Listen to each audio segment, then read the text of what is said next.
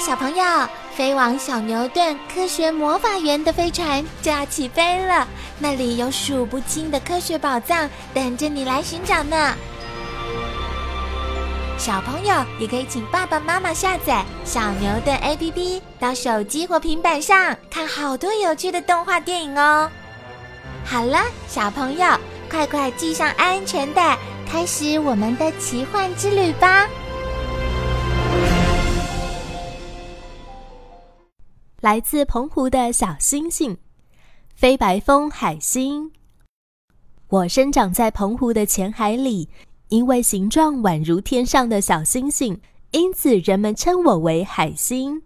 当我的五条腕足大拉拉的平张时，就好像车轮的浮轴。根据专家所说，这种形状最坚固。美国国会五角大厦的外形设计就是参考我的长相呢。我和大家印象中生活在珊瑚礁的海星不大一样，没有绚烂夺目的体色，全身呈灰绿色，上面有一道道褐色斑纹。平常大都把自己埋在沙里，只露出中央部分，从远处看很不容易发现哦。现在我将为大家介绍海星许多有趣的行为：伸缩自如的捕食器。每一种动物都有自己独门的捕食方法，你猜我的是什么呢？由于我不能像鱼儿一样在水中游来游去，只能紧贴着地面移动，所以选择沙地里一些藻类、贝类和小生物的尸体作为食物。我吃东西的习惯很奇特，当我看到好吃的食物时，总是夸张的将胃从口中翻出来。然后分泌一些消化酵素，进行初步的消化作用，最后才把可以供体内吸收的食物随胃收回体内。飞白峰海星进食时将胃翻出的情形，不同种类的海星所需的食物不同，有的是杂食者，专吃一些维系藻类和小生物尸体，如飞白峰海星。泥浅盘海星等，有的是肉食者，喜欢吃贝类和小型鱼类。筋斗大师要表演喽！别看我身体硬邦邦的，翻起筋斗可是灵活自如的很呢。我的体表是由无数坚硬的石灰质骨板组成的，看起来十分僵硬，其实很柔软。每条腕足都能上下左右自由运动。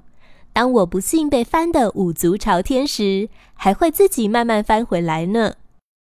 每条腕足下面都有一条明显的钩状构造，叫做布袋钩。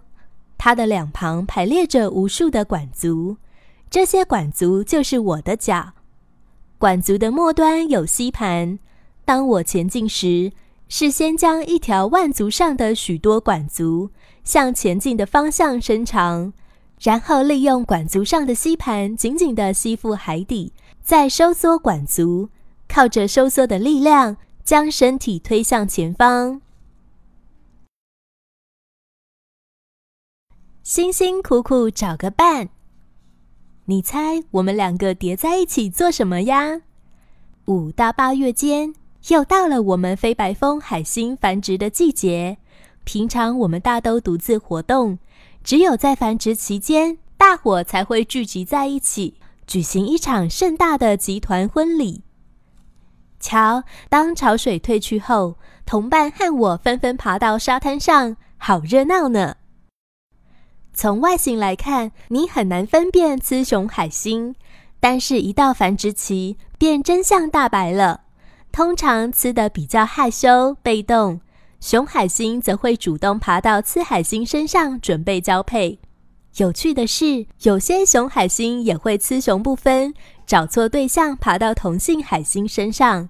但是，一经接触，发现不来电，两个便立刻分开了。我们这种奇怪的假交配行为，在海星世界中可说是独一无二的呢。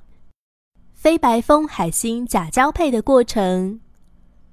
雌雄海星先呈五足交错的姿势，慢慢旋转，变成五足重叠。雌海星将身体弓起，雄海星也随着弓起。这时会分别排出卵子、精子。等卵子和精子排出后，雌海星会继续旋转，恢复成五足交错的姿势，然后分开。悠游水中的小宝贝，哇，总算完成了繁衍后代的责任。这些小宝贝将来的命运会如何，就全靠他们自己了。几百万个卵子和精子被排放在沙滩上的小水洼里，有些成功在水中受精，有些却不能。孵化后的幼体和海星长得不一样，它们的身体小而透明。长有纤毛，形状十分怪异，呈两侧对称，可以在水中自由游泳。大约过了三天左右，口、胃和食道发育出来，这时便称为羽腕幼虫，会开始捕食一些水中的维系藻类。羽腕幼虫一边长大，一边会旋转下沉，这时候还是肛门朝下，直到变态完成。